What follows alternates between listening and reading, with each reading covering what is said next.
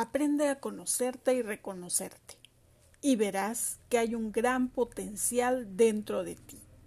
Si aceptas que eres un ser único e incomparable y que tienes mucho que enseñar y aprender, estarás construyendo una mejor versión de ti mismo cada día.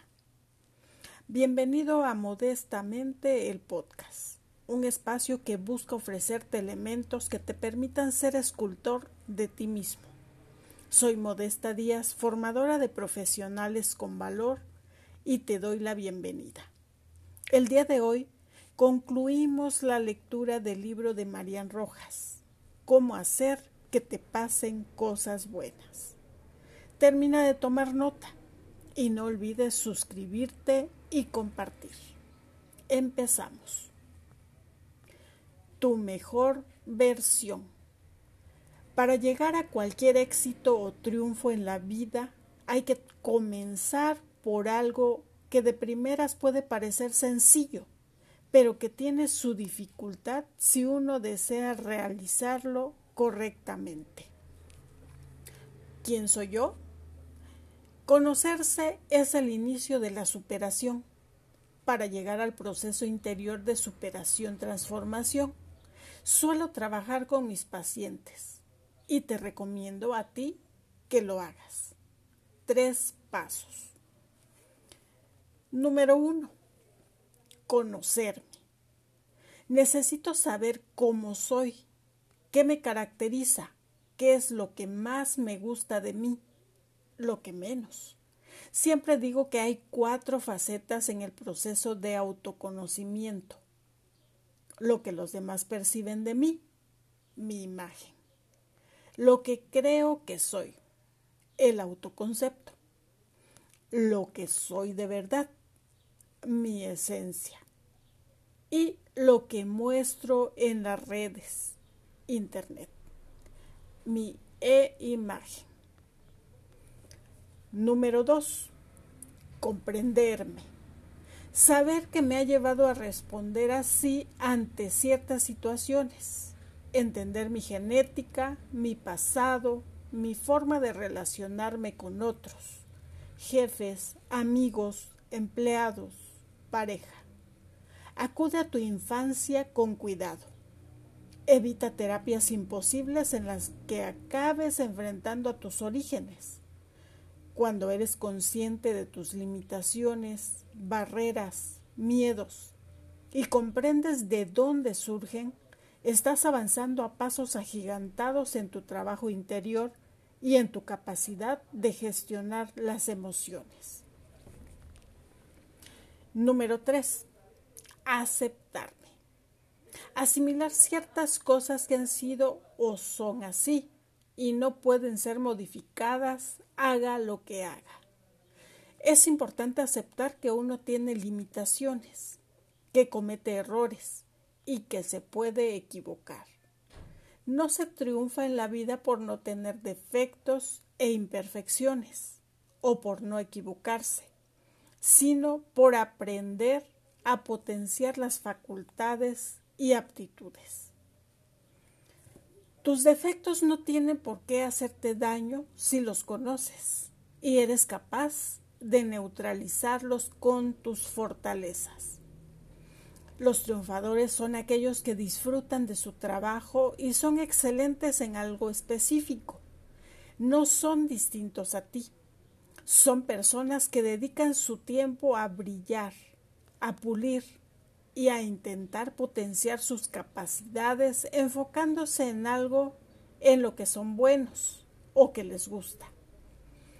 No todos tienen la suerte de trabajar en algo que les encante, pero el hombre feliz, de éxito, el profesional que es capaz de liderar, ama lo que hace y lo hace bien. Dice un texto clásico, ama tu oficio y envejece en él. Talento más pasión es igual a vocación.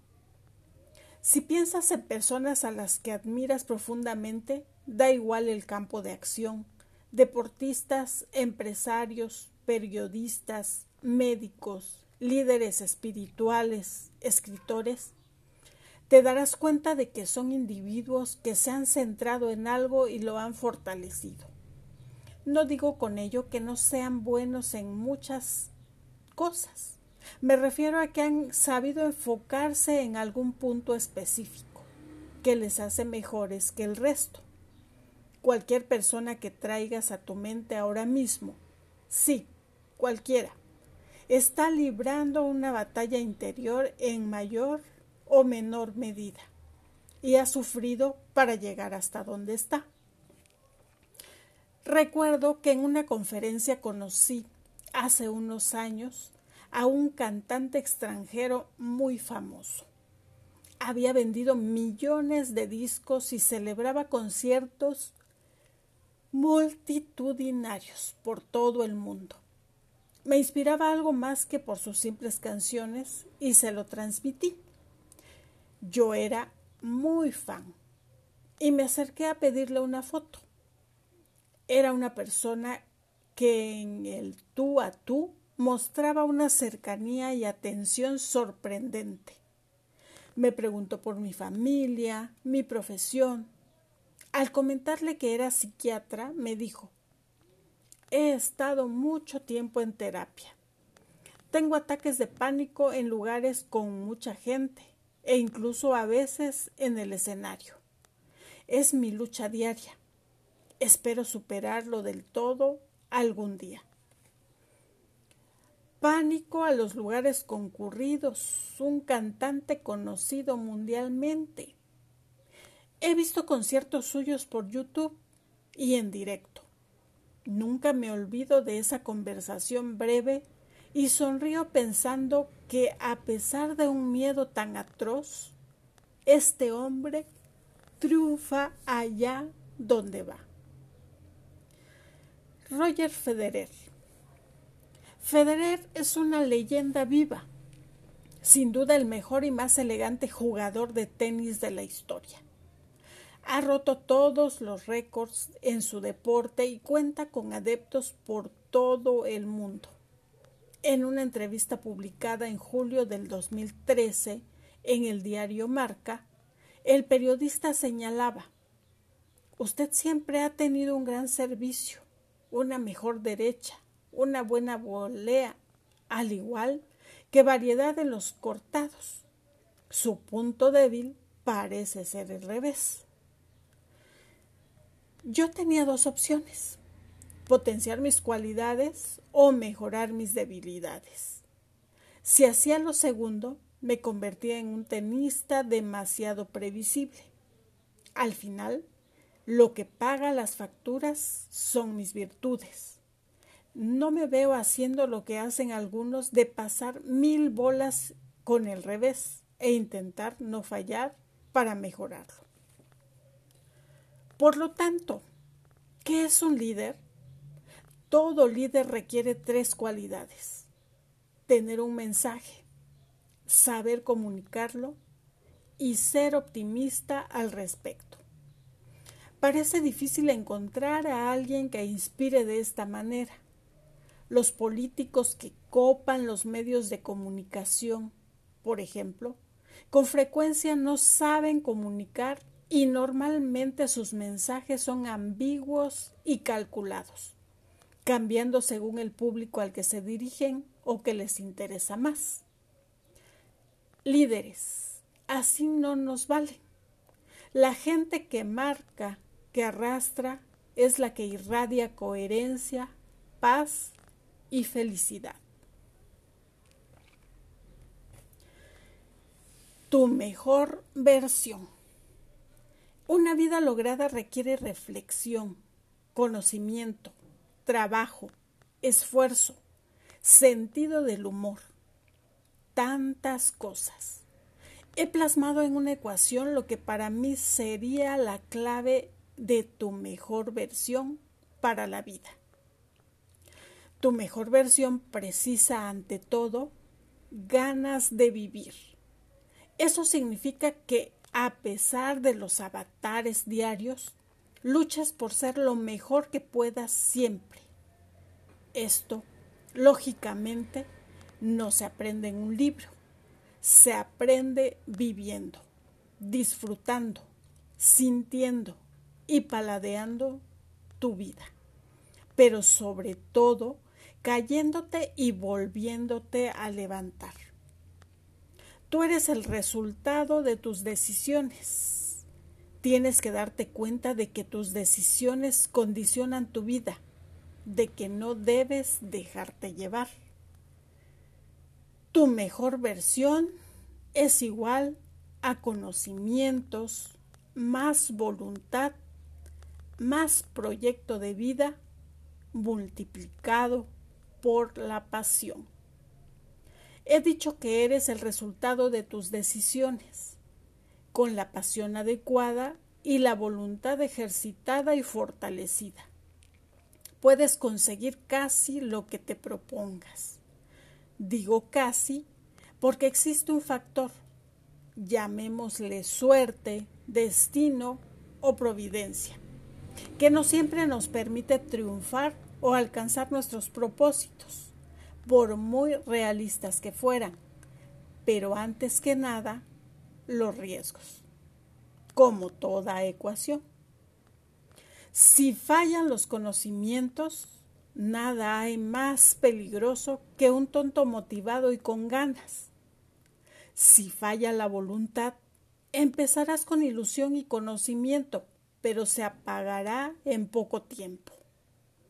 Si falla el proyecto de vida, serás esclavo de lo inmediato y de la gratificación instantánea. Si falla la pasión, nunca serás líder, nunca brillarás y contagiarás al resto. Y por supuesto, evitarás disfrutar de un envejecimiento saludable. Los conocimientos. La suerte favorece únicamente a la mente preparada. Luis Pasteur. Esta cita del científico francés siempre me ha resultado alentadora. Posteriormente, el escritor Isaac Asimov la reforzaba para explicar que solo el que se prepara, estudia y se ejercita con voluntad y ahínco puede aspirar al éxito en su vida. Esto, trasladado a nuestro campo, posee una enorme fuerza.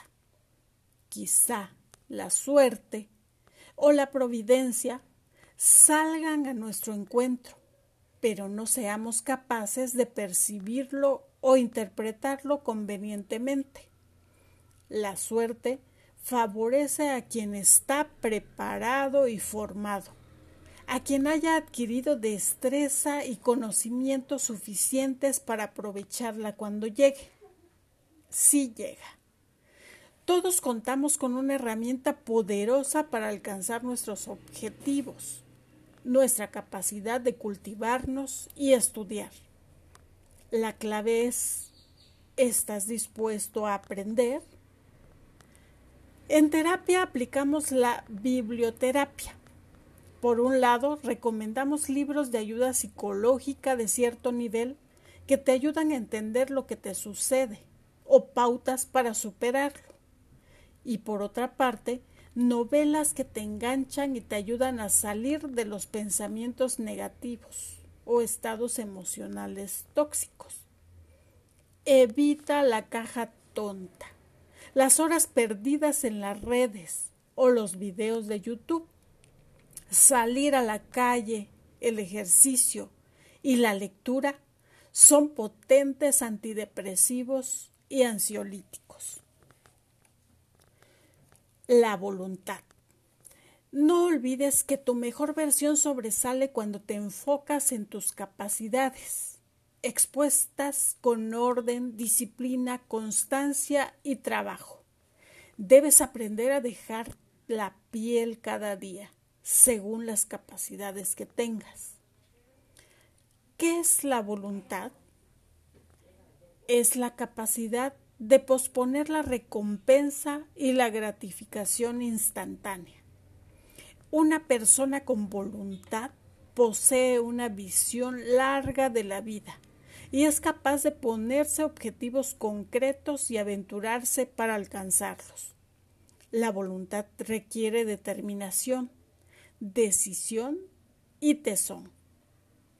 La diferencia entre querer y desear radica en eso. El querer precisa de una decisión sólida. El deseo busca la posesión o la gratificación de algo de forma inmediata. Una comida, una bebida, un deseo sexual o un impulso. Tiene el componente de la rapidez y llena de forma momentánea a la persona, pero no la engrandece. Por el contrario, el querer busca un objetivo más lejano que requiere un plan concreto, bien diseñado, y poner esfuerzos continuados para llegar a conseguirlo. Es más pleno porque dicho proceso nos ayuda a crecer como seres humanos. Tener una voluntad bien educada es la consecuencia de un trabajo personal sostenido en el tiempo, a base de esfuerzo y renuncias, lo que nos va convirtiendo en individuos fuertes y consistentes, capaces de buscar no lo más fácil, sino lo que es mejor para cada uno. No es genética, sino adquirida. No se nace con ella, sino se conquista. Voluntad es determinación, escoger una dirección concreta, haberla pensado previamente, valorar los pros y los contras y poner rumbo a esa meta. Uno de los indicadores más claros de madurez de la personalidad es tener una voluntad recia. Y al revés, uno de los síntomas más evidentes de inmadurez de la personalidad es tener una voluntad débil, frágil, quebradiza, que pronto abandona la lucha por llegar a la meta propuesta. Este apartado daría para un libro entero. De hecho, recomiendo vivamente el libro Cinco consejos para potenciar la inteligencia. El orden, la constancia, la perseverancia y el esfuerzo son los motores que impulsan cualquier proyecto o empresa hacia adelante. Sin ellos, las ideas, por buenas que sean, se acaban diluyendo y perdiendo fuerza. Tener una voluntad bien educada nos conduce hacia la mejor versión de tu proyecto de vida. Fijarse metas y objetivos. Las metas son a largo plazo, los objetivos a corto. Decía Séneca, no existe viento favorable para quien no sabe a dónde va. El que no tiene un plan es esclavo de lo inmediato. Reacciona según impulsos, emociones o sentimientos por lo que más aún en esta sociedad nuestra es tremendamente manipulable. Algunas personas han iniciado su proyecto en condiciones bastante peores que la tuya, pero han logrado llegar donde se propusieron. Por lo tanto, no temas cambiar de metas y objetivos. Si es necesario para tu salud física, mental o para cambiar o mejorar tu relación de pareja, familia o amistades. Los hábitos y las costumbres asentadas en tu forma de ser tienen una enorme influencia en tu vida. Uno decide cambiar de verdad en las crisis serias, personales, económicas, familiares o en la enfermedad. Como bien dice el doctor Valentín Fuster, cardiólogo del Mount Sinai de Nueva York, lo mejor para dejar de fumar es un infarto. Deja tu corazón volar, traza un plan de acción y ejecútalo. El proyecto de vida parte de tener un foco donde agarrarse y apoyarse. Ten un plan, sé realista y sal a buscarlo. Decía al inicio del libro que pocas cosas han hecho tanto daño como la frase llegará cuando menos te lo esperes. Esto nos lleva a una actitud pasiva, a la espera, muy peligrosa. Quizá nunca llegue nada. Si has construido un castillo en el aire, no te preocupes siempre y cuando te pongas a construir los cimientos bajo él. No tengas miedo a ilusionarte, a imaginar algo grande, trazar un plan y llevarlo a cabo. Tener un plan conlleva la satisfacción personal de ser capaz de paladear los diferentes logros o hitos que se van alcanzando. Ahí, en esos pequeños pasos, radica la verdadera felicidad, no en obsesionarse con una meta. Es fundamental saber reconducir los planes según las circunstancias. Si no, uno puede acabar profundamente frustrado ante el fracaso. La pasión. Hay que dedicarle más tiempo a las cosas que nos hacen realmente felices. Anónimo. La pasión nos suma, multiplica, mejora las conexiones neuronales, potencia la neurogénesis, producción de nuevas neuronas, y alarga los telómeros. Hemos sido creados para ser felices para transmitir dicha felicidad a otros y compartir las cosas buenas de la vida. Un dato interesante, según estudios realizados en la clínica Mayo, la esperanza de vida se reduce hasta un 19% en los pesimistas. ¿Qué dijo Pepe Guardiola al llegar al barco? Os doy mi palabra de que nos esforzaremos al máximo. No sé si ganaremos o perderemos, pero lo intentaremos. Abrochaos los cinturones, lo pasaremos bien. Así fue. Durante años disfrutamos, incluso los aficionados del Real Madrid, de un fútbol espectacular. ¿Se puede aprender a ser optimista? Definitivamente sí. El psicólogo israelí Tal Ben Shahar imparte el curso más concurrido en la Universidad de Harvard, en el que enseña a ser feliz. Podemos aprender a ser positivos. Es un trabajo lento, pero lleno de satisfacción y de posibilidades para mejorar nuestra salud física y mental.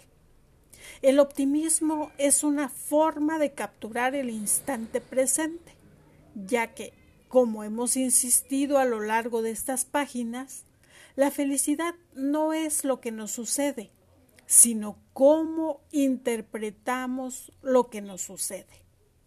La gente que ha llegado más lejos en la vida poseía una visión optimista del mundo y de las personas y sabía comunicarla a los demás. El optimista sabe ver un proyecto, mientras que el pesimista encuentra siempre una excusa para no empezar. No olvides que en esta vida hay tres clases de personas. Los que hacen que las cosas pasen, los que miran las cosas que pasan y los que se preguntan qué ha pasado. ¿Quién eres tú? Nunca es tarde para empezar de nuevo. El caso de Judith, la actriz porno. Conocí a Judith al terminar una conferencia sobre educación y resiliencia en un colegio. Se acercó a hablar conmigo y me dijo Soy actriz. He visto a través de las redes que dabas una charla en este colegio y he venido. No quiero seguir viviendo no puedo más, me voy a suicidar. Me quedé helada. No sé mucho de cine y menos internacional. Tenía un ligero acento extranjero. Le pregunté su nombre, pero en ese instante la directora del colegio se acercó para obsequiarme con un libro editado con motivo del 50 aniversario de la institución. Aproveché ese momento para buscar su nombre en Google. Era una actriz porno y tenía más de un millón de seguidores en las redes. Me acerqué de nuevo y le pregunté la razón de su tristeza. Me explicó que su novio de siempre, se conocieron en la infancia, le había pedido casarse. Ella le quería, aunque con ciertas dudas. No sé si estoy enamorada, no sé si soy capaz de enamorarme, pero sabía que no tenía futuro con él, me dijo. Él quiere que yo deje el cine y estoy dispuesta a hacerlo. Pero si tenemos hijos, tú no me entiendes. Si algún día ellos buscan mi vida a través del Internet, yo no tengo futuro. De forma delicada entramos todavía junto al escenario de la conferencia en el mundo de la pornografía. Yo trataba el tema con sumo cuidado para evitar herirla y ella lo percibió. Gracias por no juzgarme. Necesito ayuda. Lo que más me preocupa es no poder borrar mi pasado, mis heridas y volver a empezar. La cité al siguiente día a primera hora en consulta. Pasé toda la noche dando vueltas al tema y llamé a un conocido mío que trabaja en la policía para preguntarle si se podía cambiar una identidad y qué requisitos eran necesarios. A la mañana siguiente tenía la información necesaria. Su madre era extranjera y su padre español, y ella tenía doble nacionalidad. Hablamos de la posibilidad de cambiar su nombre, aunque ella ya empleaba un seudónimo para su trabajo. Fuimos entrando de forma cautelosa en su pasado, en cómo había terminado grabando en diferentes países, rozando en algunos momentos el mundo de la prostitución, de lujo y las drogas. Había muchas heridas profundas que sanar. Ella me permitió adentrarme en su biografía. Con máximo cuidado fuimos buceando en su infancia, en el abandono de su madre, en el alcoholismo de su padre y su posterior suicidio. A la temprana edad de 10 años sufrió un abuso sexual por parte de un familiar cercano. A los 18, convertida en una chica guapa, atraía a los chicos. Ahí fue donde conoció a Raúl, su novio de siempre. Ella no quería nada serio, pero él le declaró amor eterno desde el primer día y le prometió esperarla. Al poco, le ofrecieron trabajar de modelo en otro país y ella aceptó. Necesitaba dinero. Por las noches iba de fiesta. Fue ahí donde entró en contacto con la droga y la prostitución de lujo. Pagaban muy bien. Ella dejó de sentir. Fingía. Por las noches lloraba, sin lágrimas, con un vacío interior cada vez más fuerte. Raúl, que conocía la situación, la buscaba, intentaba sacarla de aquello, pero sin éxito. Le regalaba libros, le enviaba conferencias para que ella escuchara hablar sobre la superación, el dolor y el trauma. Tras varias semanas de terapia, ella se encontraba más tranquila.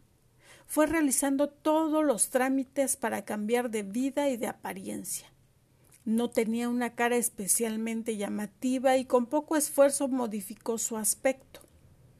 Meses después de conocerla, vino con Raúl a consulta. Él era un chico profundamente bueno. La quería desde siempre y sabía que ella tenía un gran potencial, herido por la vida que había llegado, llevado. Hace unos meses recibió una carta. Querida doctora, ya he llegado a mi nuevo país. En el fondo, no es nuevo. Mi madre vivió su infancia a 100 kilómetros de donde nos hemos instalado. He comenzado un negocio de ropa.